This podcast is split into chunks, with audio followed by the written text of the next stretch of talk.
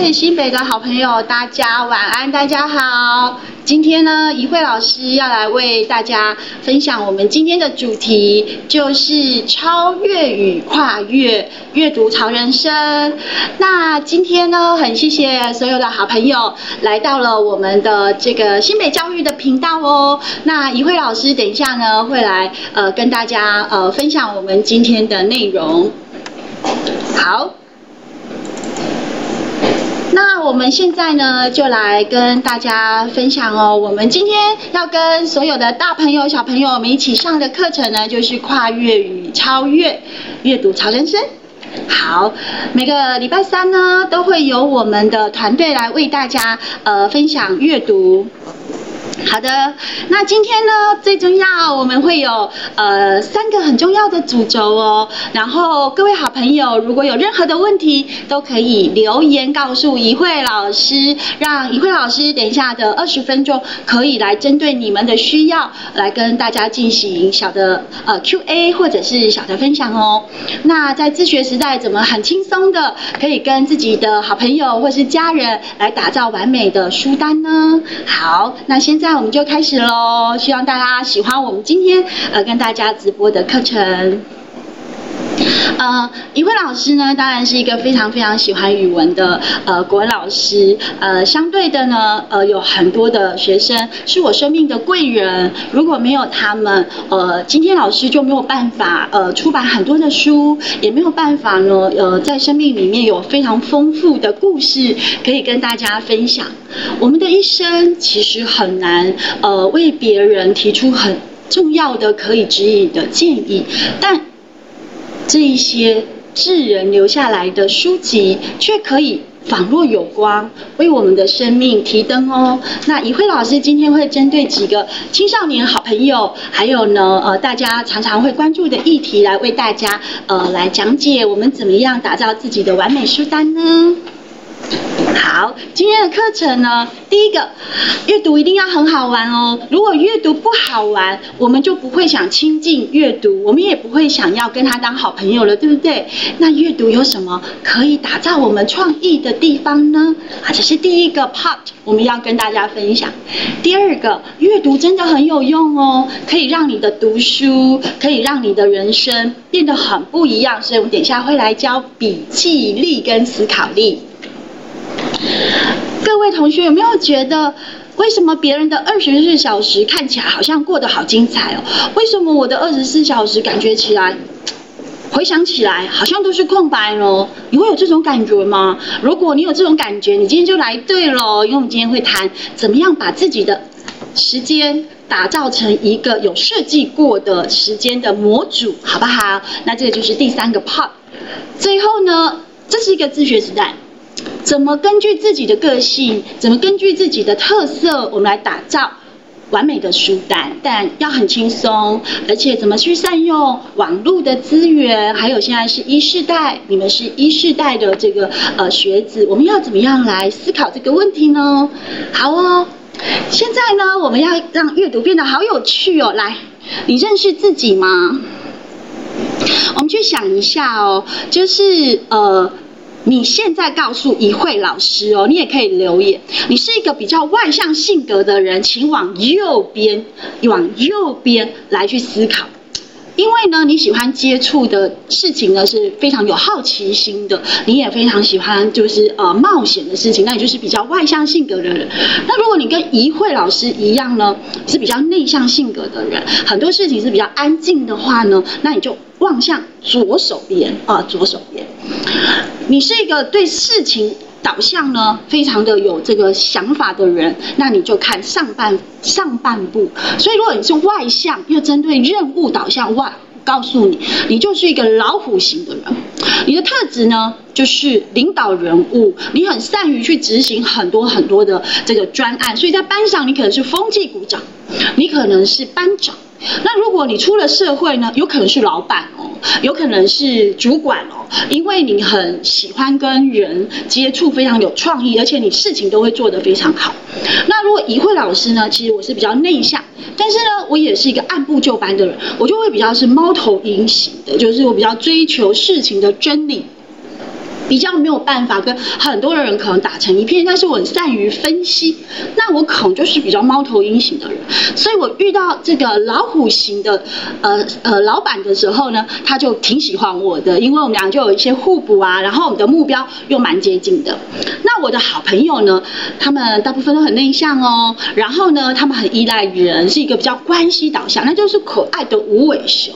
好像是无尾熊导向的人是这样，他很喜欢稳定的生活，然后在班上呢，他呃也不太想要当班长，可是呢，他是一个非常好的，可能是服务股长啦，可能是体育股长啦，学术股长啦，呃，他很想要跟同学变成很好的朋友，那他很善于沟通，大家都非常喜欢他哦，那所以这样子类型的人比较感觉式的就会是猫。猫头鹰下面的无尾熊哦，那有没有感觉同学很康乐鼓掌，很会表演主持？这就是呢比较外向，但是呢他是比较喜欢人的，所以他不是针对事情，所以他就会去班上里面呢特别。哦，风头特别让别人能够看到，非常非常呃锋芒毕露，但很可爱，所以他通常都会担任什么主持人啊，班上的这个公关鼓掌啦，然后他有舞台的地方，他都不害怕，就会呃把自己的特色秀出来。所以各位同学，你也要去用这四类去呃分析一下我们自己跟身边的朋友，还有爸爸妈妈。如果爸爸妈妈是猫头。猫头鹰型的，你千万不能骗他哦，因为他很聪明，然后他很冷静哦。那如果呃。爸爸妈妈是孔雀型的，那你有时候呢就要跟他一起站上舞台表演哦。那有时候爸爸妈妈也要去思考，我的小孩是无尾熊型，他很喜欢安逸，那我就不要一直把他推到舞台去，因为有时候是蛮恐怖的。所以你看阅读是不是很有趣啊？其实阅读一本书，好像在阅读自己一样，就是人格分析特质哦。所以第一个呃简报，一慧老师要跟大家说，读书最重要还是要读自己，要读身边的人。这样这样子，你才有办法把阅读变成一件非常好玩的事情。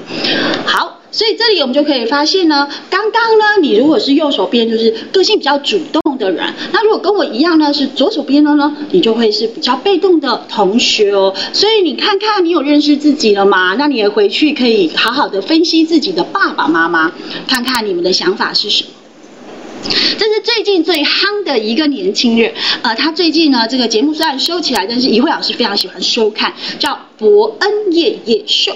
那这个呃课程呢，我为什么很喜欢呢？就是说，呃，他说我不是一个搞笑的人，可是呢，我是一个可以研究搞笑这件事情的人。也就是他可能是内向的专业的研究人员，可是他非常喜欢脱脱口秀这个这个呃职业，所以他很向往，所以他就把自己呢往脱口秀这个专业去进行很多的深化跟努力。所以各位同学，有的时候你的工作不一定哦。不一定是你自己个性里面，你觉得你可以表现的特别好。有时候我们可以超越，我们可以跨越，我们可以去想未来我们有什么梦想，我们想要成为怎样的人。所以这个呃，博文夜秀也会是大家可以去思考的一个问题。这本书最近非常的行，也在博客来排行榜卖的非常的好。他就说，每一个人在生命的途中，都在寻求自我的价值跟人生的方向。所以，不管你是猫头鹰型的人，你是老虎型的人，都非常的棒，都非常的独特。你只要按照自己人生的样态去寻找自己的人生方向，都超厉害的。第二个，这本书有提到一个我超级喜欢的同学，会不会觉得读书有时候会卡关？跟同学相处的时候，有时候也会卡关，这都是最好的机会，因为呢，卡关你才能够。闯关成功，好像能够成就解锁、自我提升。所以呢，每一个关卡，你只要认识自己、自我提升之后呢，你就会发现，哇，你越来越厉害了。所以你就可以很完整的去认识自己，跟身边的人，还有在各阶段，你可能要一起打拼的伙伴，他有可能是什么样态的哦。那这里呢？一位老师想让你们停下来思考十秒钟，在从小到大阅读的这个历程，各位同学们，你们有觉得阅读有什么好处吗？有吗？那怡慧老师觉得阅读对我来讲可以增长知识哦，开阔我的眼界。第二个，我觉得阅读可以让我非常有观察力，对很多东西都超级有想象力的。还有，我觉得呃，阅读有时候会让我可以在表达上或者在思维上呢可以提升。最重要的是。因为阅读，我开始会跟别人进行很好的沟通。然后在人际关系上，因为我了解了我的伙伴，所以我就不会去踩他们的地雷。虽然有的时候我还是有自己的个性，可是我就很容易去思考说，人跟人之间其实有很多种类型。我们怎么样透过理解同理而进行很好的沟通跟包容？所以呢，阅读了三三部曲呢，我们今天就可以来看看哦。三部曲里面呢，有趣、有用、有情。刚刚我们已经提到了有趣，让你们可以亲近阅读。等一下我要谈的是有用，我们要怎么样透过这个阅读来让自己变成一个有能力学习的人，然后并且为自己的人生打造一个不一样的呃这个很 special 的很可爱的这个我们的人生的这个历程。那最重要，你们知道读书要做什么吗？阅读要做什么？但是要帮助别人。哦，要成为别人的贵人哦，然后所以读书呢，并不需要考一百分，读书是为了把我们的知识用出来，这才是我们在生活里面的一个很重要的素养。我非常喜欢吉米，因为吉米呢，他呃透过图像这个呃来的滤镜来看这个世界。这本书带给我很大的反省。以前我都会觉得我的学生为什么不阅读，然后他们为什么不喜欢读书？那我都会一直归因是学生没有好的习惯，没有好的能力。我因为吉米这本书，我了解了，我并没有。帮孩子找到一本他喜欢的书，所以学生不爱读书。然后呢，我也没有办法跟他在同一本书去好好的享受一起读这本书的快乐。所以阅读最重要的，其实是要跟我们身边最爱的人，能够透过一本书的理解，然后一起分享我们对这个呃世界共同的一个看法，或者是我们对这本书觉得。嗯，很有趣的地方，非常有感受的的地方，可以跟对方分享。所以呢，以前你们不爱读书，都是怡慧老师的错，因为我并没有帮你们找到一本很好的书。所以这件事情，我的确真的要好好的去思考，怎么站在你们的角度、孩子的角度来思考阅读这件事情。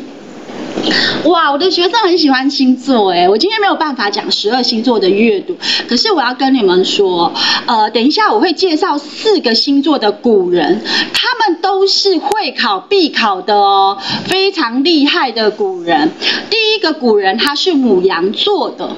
我自己归因的啦哈，因为他非常热情，然后非常有活力，非常亲切，非常有领导才能。但是呢，有的时候他就是太有想法，所以比较容易跟别人有冲突。第二个我要介绍就是非常知性的星座，就是水瓶座，就是风象星座的代表。他对于知识呢，对于推论，对于创意，他是非常非常有。个人魅力的，他是一个知识经验导向的人哦，所以非常的让同学们喜欢水瓶座，就是他非常聪明，而且他会提出非常好的建言。那天蝎座的呢？他非常的有领导能力，也非常的有神秘感。但是呢，有的时候他呃，对于自自己的朋友是比较有自己的这占有欲，所以大家都说哇，天蝎座的朋友呃爱的很深。可是有时候讨厌的时候又划清界限，泾渭分明这样。好，那金牛座的就是非常脚踏实地啊，非常有恒毅力，个性很温和。可是他最大的问题就是他有时候很钻牛角尖。所以你有没有发现每一个特质的呃星座特质的人都有优缺点哦，所以我们不要永远都看别人的缺点，有的时候我们要去看别人的优点，这样子呢，我们才能够在我们的生命找到很好的这个沟通的样态。来，大家猜猜看哦，来留言一下，猜对了，一慧老师要送礼物哦，我会叫我们团队的老师来注意谁答对了。来，第一个线索，它并不完美，可是是好感度很高的潮男。第二个，他是一个圈粉高手，哇，他粉丝超多的，就跟你们一样，你们一定超喜欢这个粉丝超多人。他会用诗来撩妹，也会用词来悼念自己呃深爱的死去的亡妻。哇，这个人厉害在这里，他被讨厌。可是他活得很自在，很潇洒。他没有活在别人的嘴里，他活在自己的心里。好，所以他是一个非常能够为自己生命努力而活的人。他是一个奇男子，他会因为真理呢跟你杠上，跟你当敌人。可是呢，他会因为理解你而跟你和解。嗯，到这里猜出来的可以留言回答。那我请玉成老师等一下可以帮我看看谁答对了呢？答对了吗？好哦，好哦，我们去想是谁，就是苏轼。那现在有四张这个呃，就是朝南这个书卡，你们猜苏轼是哪一个啊？是左手第一个，还是左手第二个，还是右边第二个，右边第一个戴斗笠的？噔噔噔噔，好，这四个人呢？是会考最常考的孔子呢，在国中《论语选》出现了，在高中中华文化基本教材出现哦，考试都会遇到这个非常了不起素养学校的总裁孔子。然后呢，也会呃看到这个关汉卿，他在国中呢就是贤士是快玉，然后呢到了高中就是窦娥冤，所以他是谁？他是这个戏曲一把手，而戏曲最厉害的。那司马迁呢？他在国中出现的就是张氏之执法，到高中出现的是鸿门宴，所以呢，他们都是国高中必考，但是大家都误读的这个了不起的潮人物。那苏轼呢，在国中既承天业有，到了高中就是赤壁赋。所以各位同学，你在国中遇到他一次，到了高中又遇到他一次，可是你完全都不想理他，因为你觉得他是 nobody。其实他们不是，都非常有个人魅魅力哦，而且非常多的人都非常的以他们为这个崇拜的对象。嗯。好的，所以怡慧老师要帮你们做个总结了。其实没有一个人是为了读书而读书，这多苦闷。其实读书是在读自己、发现自己、检查自己。胡适呢，呃，在国文课本出现过，可是你不要把它当做一个背的科目的人物。他说过一句好棒的话，你们要记得，在做学问的时候。不能怀疑的，你还是要怀疑哦，这样你才会有科学家精神。那对待别人的时候，就要在有怀疑的地方不怀疑他，就要信任我们的朋友，这样人际关系才会有非常好的一个呃沟通。好啦，最后呢，这里我要把这个呃单元做结束了，就是我要推荐给火象星座的同学们怎么变成一个读书的学霸呢？你如果是母羊座的话，你是因为习惯的问题，你有没有发现你常常都会把简单的科目放在最前面来做，然后反而你要把这个重要的任务放到最后，最后你就想睡觉了，你就不想要读书。所以这本书跟你说，哎，习惯要改变，头脑就会变厉害了。那狮子座。是什么？狮子座一定要当这个森林之王，所以他一定要选一本书叫《学霸养成术》。那射手座呢？他是十二星座里面，如果只读书没有玩，他一定觉得不开心。所以世界名校的高材生，会读书又会玩的学习法，嗯，这就是推荐给火象星座可以一起来阅读的。第二个呢，风象星座的人啊，我们最聪明的星座就是双子座。可是双子座很难专注，因为他太有创意了，他太容易受到外界的干扰。所以呢，专注就是呃双子座可以去努力的地方。天秤座是非常纠结的星座，它就是一个偶像偶包很重的星座。所以呢，它很重要，就是内外都要平衡哦。那水瓶座就是一个知识型的人，他谈的是雪球速法。所以风象星座的各位好朋友，这些都是可以帮助你阅读的书类哦。所以从星座到阅读，其实它不迷信，它就是一个统计学，可以找到最适合自己的这个阅读的书类。那巨蟹座的呢？哎呀，巨蟹座的读书顺序哦，他常常都一直读文科，然后接着一直读理科，所以呢，他常常都会觉得好累哦。所以应该是文科、理科、理科、文科能够搭配一下，这样子的话就会读得特别好。那天蝎座就是要变精英啊，要变这个实用阅读，所以呢，天蝎座的人呢，启动了考试脑就变得超厉害，他们是超会读书的学霸级的这个呃星座。那双鱼座很天马行空哦，他就蛮适合这个呃心智图笔记术哈，就是有图有有图像有文字，然后一起打包所有的学说学问这样。好，最后了就是我们的土象星座呢，金牛座的呢，它是一个很务实的，所以他会希望从阅读一本书开始，能够来做一个入门款。那第二个处女座的，就是芭芭拉博士教我们大脑喜欢这样学习，所以他们会先从认识自己的大脑开始。那摩羯座呢，就在刻意练习这件事情，呃，他是非常的有能力跟实力的，嗯，所以呢。每一个星座可以透过不同的书籍来帮助自己打造一个很完美的读书术哦。那怡慧老师呢，就先用星座的方式来导入大家怎么去选择适合的书。老师非常喜欢蒋勋老师的书哦，他这本书呢叫做《岁月静好》。在疫情的时代，其实我们很需要就是内在的一种安定跟稳定。那老师这本书就用二十四节气的方式，让我们面对我们的人生、我们的环境、我们的地景、我们的四季，然后进行一些醒思。文章都非常的短，每一。篇文章都非常的精炼，都是一篇又一篇的生活格言。所以这些书如果很适合你，让你认识这个友情的世界，一位老师非常推荐大家可以一起来读这本书。接着我们要来讲方法术喽。你会不会觉得你很容易分心？其实一慧老师有时候会发现自己做事有点散漫哈。如果在我以前还没有就是把这个时间数。放到我的人生 list 的时候，我蛮容易拖拖拉拉的。第二个，有的时候有一些事卡在心里，我都会坐不住，然后就很浮躁，所以我好像是蛮容易分心的人。然后有时候呢，这个手机叮咚叮咚叮咚，然后我就很容易受到干扰，就会看一下看一下划一下。所以有的时候做很多事好像没有办法，就是呃很用心的就一次把它打包。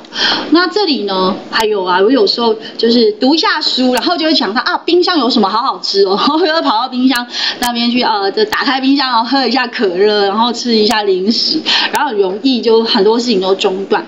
那后来我我从阅读里面发现我自己为什么做事这么没有效率？为什么我常常呢，别人同学呢很快就完成了，可是我又花很多的时间，可是又一事无成。如果你跟怡慧老师有同样的困扰，我要教你们三十秒。专注法则，这三十秒呢，会告诉你哦，就是怎么透过很短的时间，然后不用靠别人，靠自己就可以就很专注。那我们等一下呢，就可以来试试看，因为他说人可以透过你的行为的改变，让自己变得很专注。其实我蛮喜欢三生法，等一下我们就可以一起来试一试。第一个。他说：“把你的眼睛闭起来。”好，我们现在一起做。我们眼睛闭起来，然后现在我们用心的听。我们的环境有三种声音吗？因为我们这一生都一直在用眼睛，很少用耳朵，所以现在把眼睛闭起来，然后去寻找现在晚上可以听到的三种声音。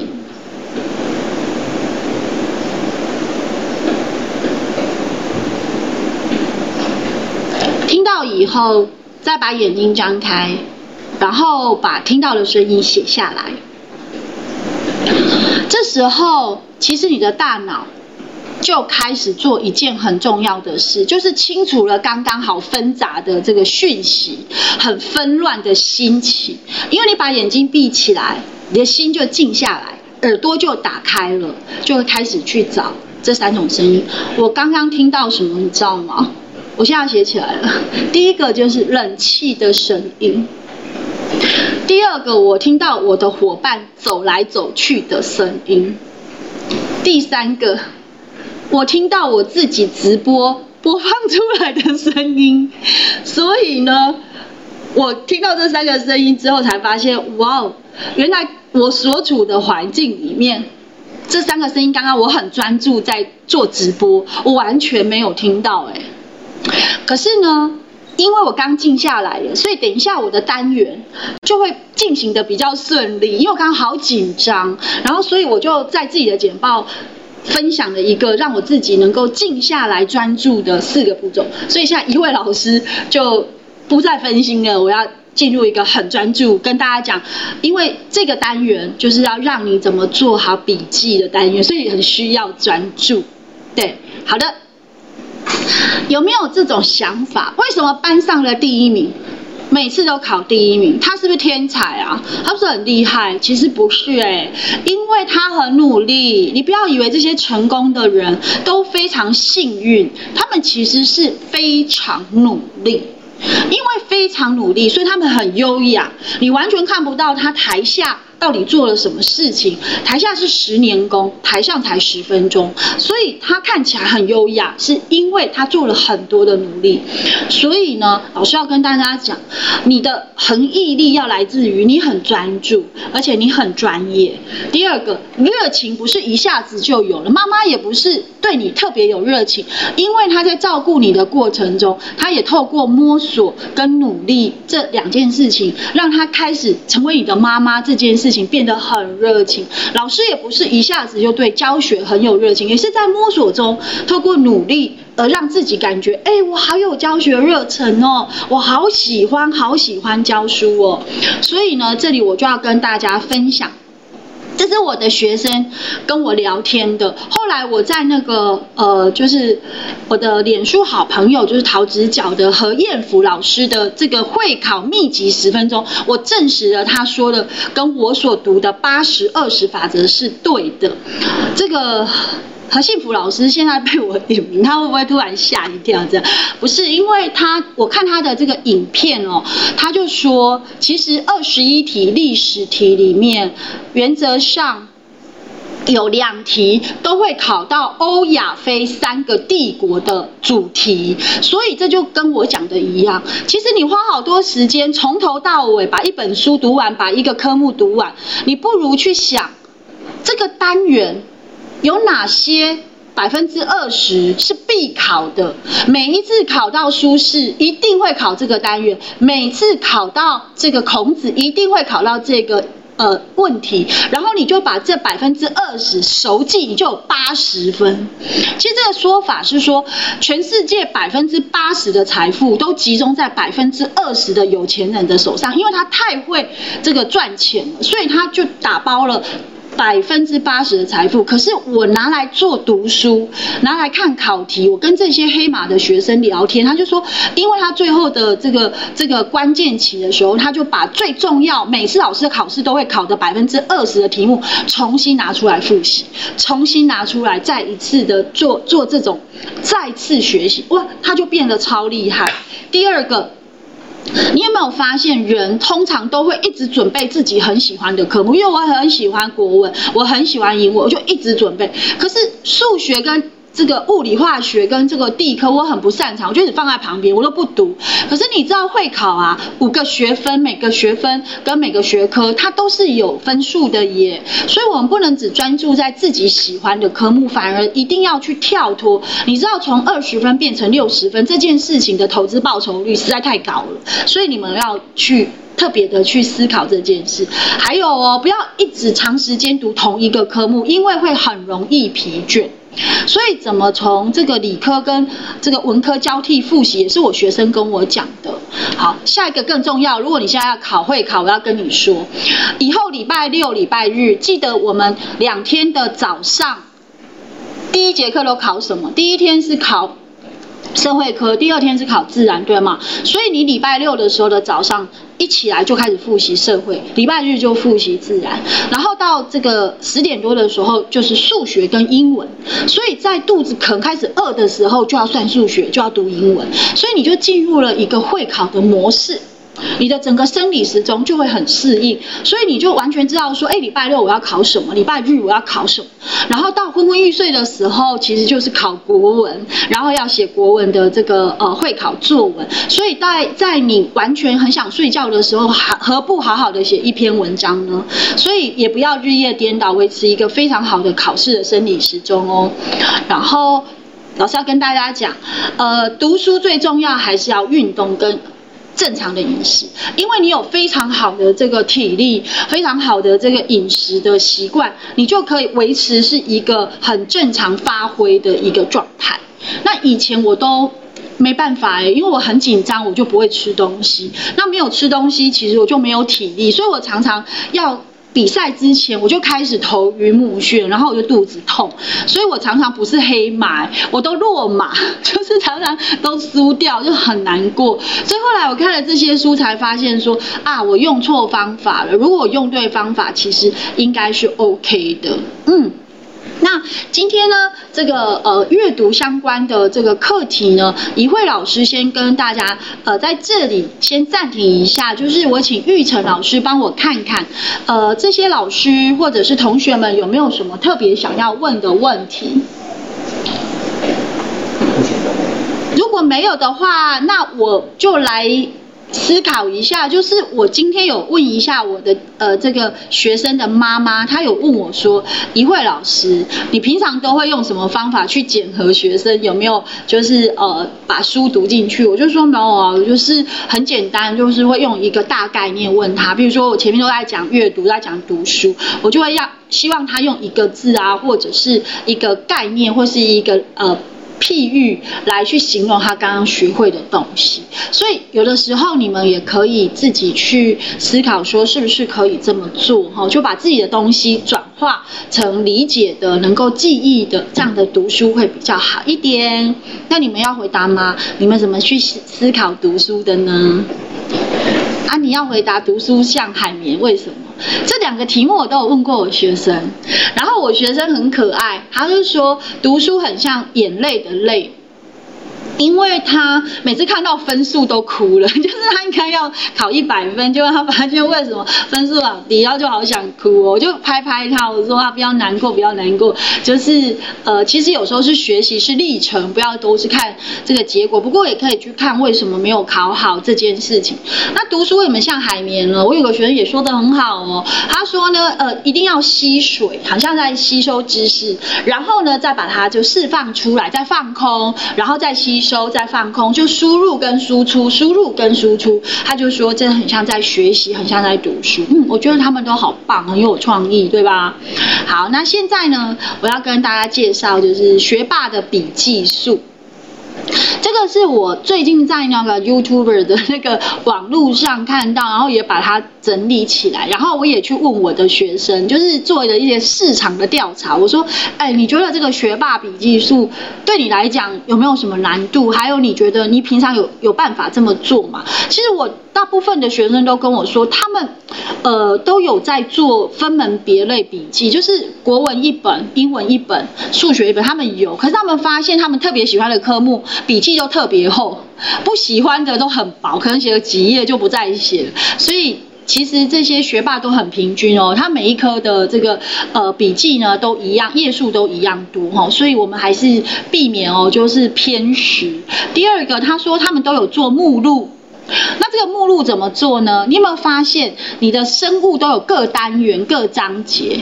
你要你要不要在笔记的最外面就写说啊，目录就是第一章呃第一节，这样是不是有助于你学习？因为有的学生跟我说，他说不知道这一次月考要考什么单元，所以他就是没有。做笔记或复习，所以老师上上课之后呢，就就遗忘曲线，这个这个会下一次有机会再说。就是那个遗忘曲线，就是一分钟以后，其实我刚刚讲什么？你已经大忘了百分之大概四十五十，可十分钟时候更多了。然后一天之后，几乎很多东西都跟你说再见，所以你还是要做复习的这个工作，要做笔记。那现在最厉害的就是怎么升级你的大脑，就是要靠画画跟这个文字的配搭，就是比如说鱼骨图是在讲因果的，啊，这个树状图是在讲主题的，还有这个整个知识的打包。好，那如果流程图呢是在讲流程表的，你看，如果你有图有文字，是不是可以打包很多有趣的知识？还有。大江健三的老师有提到，就是彩笔笔记法，就是怎么用便利贴跟彩笔来做这个思考的分类。嗯，到这里大家会觉得很困难吗？如果不会的话，我们就再把剩下的四个说完。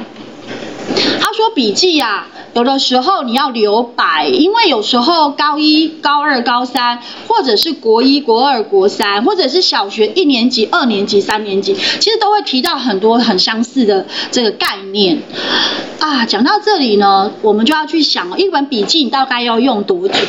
如果你要用很长的时间，那么你可能就要有呃一些留白给高呃下一个阶段能够去填补的这个。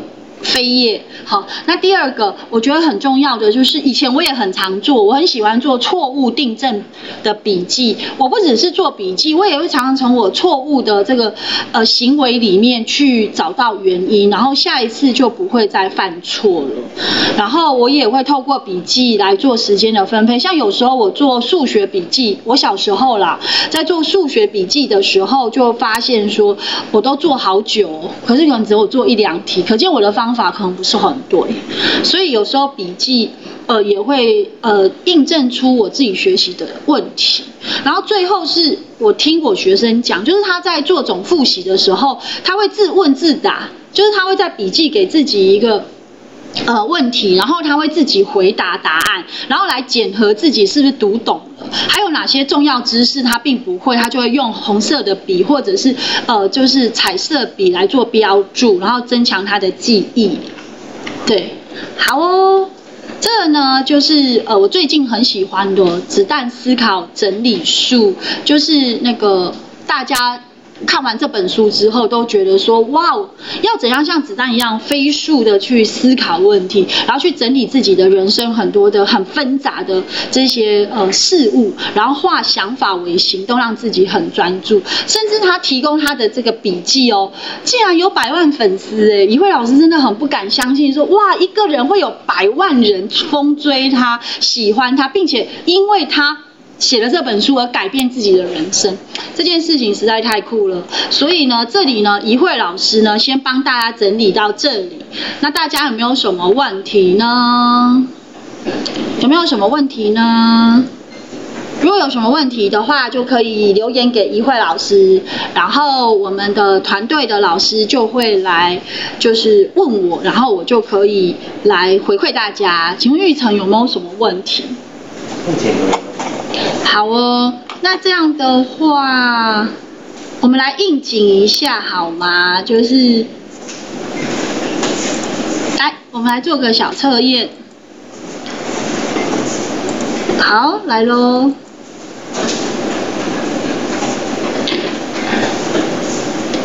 剩下一点点时间，我想要请线上的好朋友。一起来想一下，最近最接近我们的节日叫做母亲节。那怎么透过阅读来传达我们对爸爸妈妈的喜欢呢？好，第一个，你知道母亲节是古希腊人向希腊众神之母就是赫拉致敬的一个源头吗？你觉得答案对吗？有杂音哦。第二个，美国的母亲节是由安娜这个发起的，你觉得这答案对吗？好，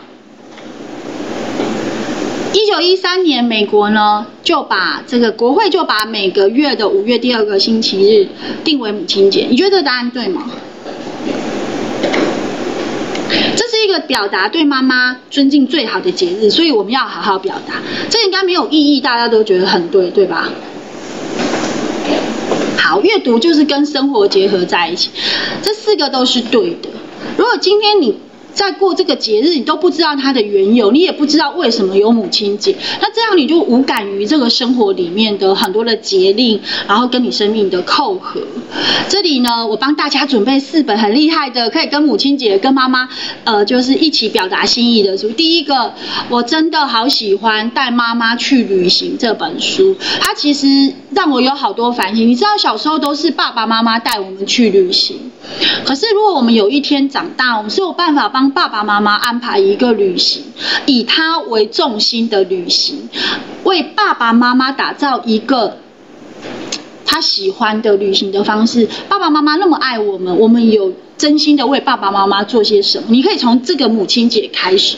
然后第二个是高木直直老师，他终于当妈妈了，所以他这本书里面让我看到妈妈好辛苦哦。你知道妈妈在照顾我们的时候，她都不知道自己。已经成为妈妈，她都在摸索，所以她每天都手忙脚乱的耶。所以你现在看到妈妈很雍容华贵、很优雅，其实她都练习耶，她都不断的让自己成为一个很棒的妈妈。所以我看了这本书，其实好感动哦。就是说，一个母亲要为孩子们做那么多的付出，其实他们有多么的辛苦。各位同学们，你们有在好好的想这件事吗？那第三本书我要献给每一个，就是呃同学们，就是要怎么跟妈妈说话。你要跟妈妈说，我的妈妈不只是妈妈，她也是一个厉害的女生，她也是一个可以享受这个呃少女心的这个年轻人。我的妈妈也可以是一个很棒的这个职业妇女，我的妈妈也可以是一个呃。YouTuber，哦，就是你可以支持你的妈妈做很多不同的事情，她可以活出自己的自信。这本书是不是很棒？然后第四本书超可爱的哦，他说妈妈使用说明书，我看了都觉得好有趣、好可爱的一本书。所以你就可以把妈妈如果当做一个就是很可爱可以研究的说明书，你会怎么写妈妈？哎，妈妈是呃一百六十五公分哈，然后她有一一。一个这卷卷可爱的这个头发，然后呢，他通常呢这个续航力只有八小时，因为他只要工作八小时就想睡觉，所以你就可以帮妈妈就是做一张这样妈我的妈妈，好怎么去跟我妈妈使用啊？我妈妈只要我成绩不好的时候就会突然生气，就暴走了，就跳起来了。那所以不要常惹妈妈生气。所以这几本书其实都挺好的，是吗？哈，很棒哈。好，那这里有几句我觉得超有感的，就是一定要记得，怡慧老师今天上完课要拜托大家，一定要跟妈妈说，妈妈辛苦你了，哈，妈妈是这世界上呢最默默支持我们的人。然后这本书是林果他说的，他说呢，我开始懂得关怀妈妈的喜好跟需求，而不是扛着妈带妈妈旅行的旗子，让妈妈配合我包容我。所以同学，你有没有想过？每一次都要爸爸妈妈包容我们，可是我们从来没有把爸爸妈妈的话放在心里，是不是？有的时候还是要去想一下。第二个，他说，当我们拥抱孩子的双手，也能紧紧捉住自己的人生的时候，妈妈。不再是一个压力，而是一份礼物了。所以我希望呢，我们可以让妈妈觉得这个头衔或者是这个工作是让她觉得是生命的礼物，好吗？嗯，那我们剩下一点点的时间呢，李慧老师呢，最后要来跟大家分享。你知道我有研究过那个成功人士的心态，就是他们都是很。成果导向心态的，也就是说，他们很相信自己，很相信自己可以完成这个使命，即便他没有比人家聪明，或者拥有的东西没有比人家多，可是他都觉得说，我只要持续的努力，我就可以站上一个赢的舞台。然后，其实我也要跟大家讲，赢家他们都有什么的样子的一种呃赢家模式呢？第一个，他们都会往趋前，就是说，哎，我问你们，你今天过得怎么样？Winner 就会回答说超棒的，可是呢，这个 Loser 就会回答不太好，我不太喜欢，我觉得不 OK。那你觉得怎样才会是 winner 的心态？当然是正向的趋前嘛。然后有些人呢，他很内在的去参考他自己生命的价值，比如说他很倾听自己的声音，而有些就很外在，比如同学说啊，你这做不好啦，你不要去啦，你不要做啦，那他心里就会想说，哎，对啊，我做不好，我心里可能就是受到同学的言论的影响，所以赢家很少受到别人的影响，除非他做错的时候，他就会参考别人正面的意见，否则大部分他是在走在自己的路上。还有他们的情绪呢，是可以在自我梳理的部分去做一个努力，也就是说，他不会太在意别人哦，他不会太在意别人，就是呃，跟他之间到底产生了什么摩擦，他也是很走在他自己能够处理自己情绪啊，不不是因为别人喜欢他，然后他就特别的开心，别人讨厌他就特别的难过，所以他自己能够去控制梳理自己的情绪。那有些人努力是为了明天要考试啊，所以他才去努力。可是很多人努力并不是为了考试，而是变成更重要要成为什么样子的人。譬如说他想要成为一个文具店的老板，所以他就会希望他以后在管理上面能够很出色，因为他成为老板。所以老师要跟大家讲，要为了未来自己的可能性而去保持一种专注。好。未来读书或是工作呢，你可以是一个很独立性格的人，譬如说我可以一手把很多事完成，你也可以是合作型的人。可是这里要告诉你，赢家的模式是第三种，就是临近模式，就是他既可以自己做，他也很乐于跟别人合作，所以不同的角色他可以做切换，所以我们可以选择临近型风格这件事情。剩下好好好快哦，时间好快啊，剩下一点点的时间。这是刚刚有这个老师问我的，他说。很多爸爸妈妈都非常的痛苦啊，就是什么时候要用手机，可是现在这个潮流你是很难避开三 C 嘛，所以我们就会发现说，既然无法避开三 C，而且百分之七十五的小朋友其实都已经有了手机，可是爸爸妈妈的烦恼是什么？来，我们来看简报。第一个，长期使用会导致成瘾；第二个，使用手机会跟人很疏离，并且很容易分心。还有网络界限跟真实世界很容易混淆，那这个就是爸爸妈妈的烦恼。所以我们怎么陪伴他，然后让他能够进入一个手机使用的环境呢？也就是要他远离一些手机的问题，譬如说跟他站在同一阵线，去理解青少年的文化，很同理他哦，而且保有好奇心，可以问他说：“你现在在做什么？你为什么要一直不断使用手机？”然后走入他的数位生活。那这本书有四个很。重要的思考，也是我自己去整理的交战手册。你要给孩子手机前要想清楚哦，我们的孩子有自制力吗？他对于时间管理的能力好吗？他有责任感吗？就是他知道，其实用了手机，他就有法律责任了，因为他在网络如果乱留言，其实他他是有法律责任的哦。他现在未成年，他真的可以吗？第二个，我们要去告诉孩子，手机像水一样，可以载舟也可以覆舟。手机到底可以帮你什么？譬如说，紧急的时候可以跟爸爸。爸妈妈联络，你可以查查作业的资料，因为很多东西父母可能也不懂，你们就可以一起利用这些三 C 的这个产品，一起找资料，一起作答，然后也可以透过线上的阅读或者是一些线上的资源的一个呃思考，然后让自己呢透过这个穿越时空跟这个环境的一个限制，可以跟全世界一起学习，好，就是可汗学院的概念，或是尼罗尼罗瓦这样的一个学习。的一个概念。第三，我觉得是最重要，也是父母给手机之前要去想，你有。做好跟孩子用手机的共识，你有有写写契约吗？譬如说什么时候可以用，什么时候要收起来。当你违反规定的时候，这个手机可能就不是你的喽，因为你已经失去使用它的权利。所以这个权利跟义务之间，我们可能要去思考。还有父母的身教，父母是不是也有网瘾？父母是不是每天也都在网络里面，每天也都很在意 FB 的留言，这个 Line 的留言？如果是这样，那你就无。无法说服他说：“哎，为什么你可以不沉迷？因为我爸爸妈妈都很沉迷。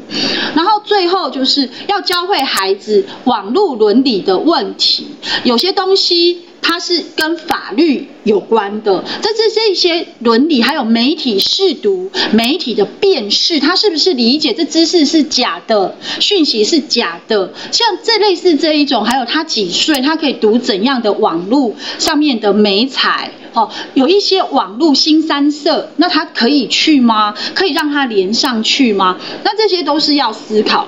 那最后我们在数位教养时代有什么办法把危机变转转机呢？第一个，你要告诉孩子，其实网络形象也会变成未来别人 Google 他的一个很重要的形象的认同。第二个，其实网络还是有。治安的问题，这种安全隐私的问题，还有资讯判读的问题，所以当这些东西的思考我们都做好的时候，其实你是可以给孩子手机，可以跟他一起在这个数位时代一起成长的。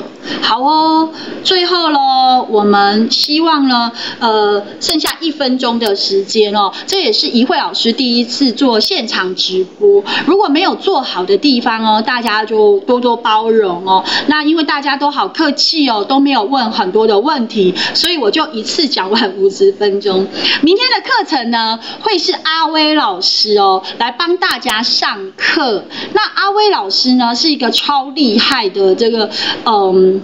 自然界的这个达人，然后他上的课非常的有趣哦。希望大家明天呢七点钟也要准时哦来锁定我们的频道来看陈正威老师他的这个新的课程。那在这里呢，呃，每周三也要锁定我们阅读的频道，会有不一样的老师来为大家上课哦。所以呃，在新北教育频道呢，我们每天呢都会陪伴大家，带给大家不一样的思考。在这里就跟大家说再见喽，谢谢大家。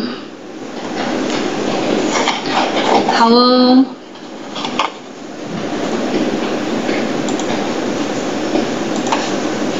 拜拜，谢谢大家。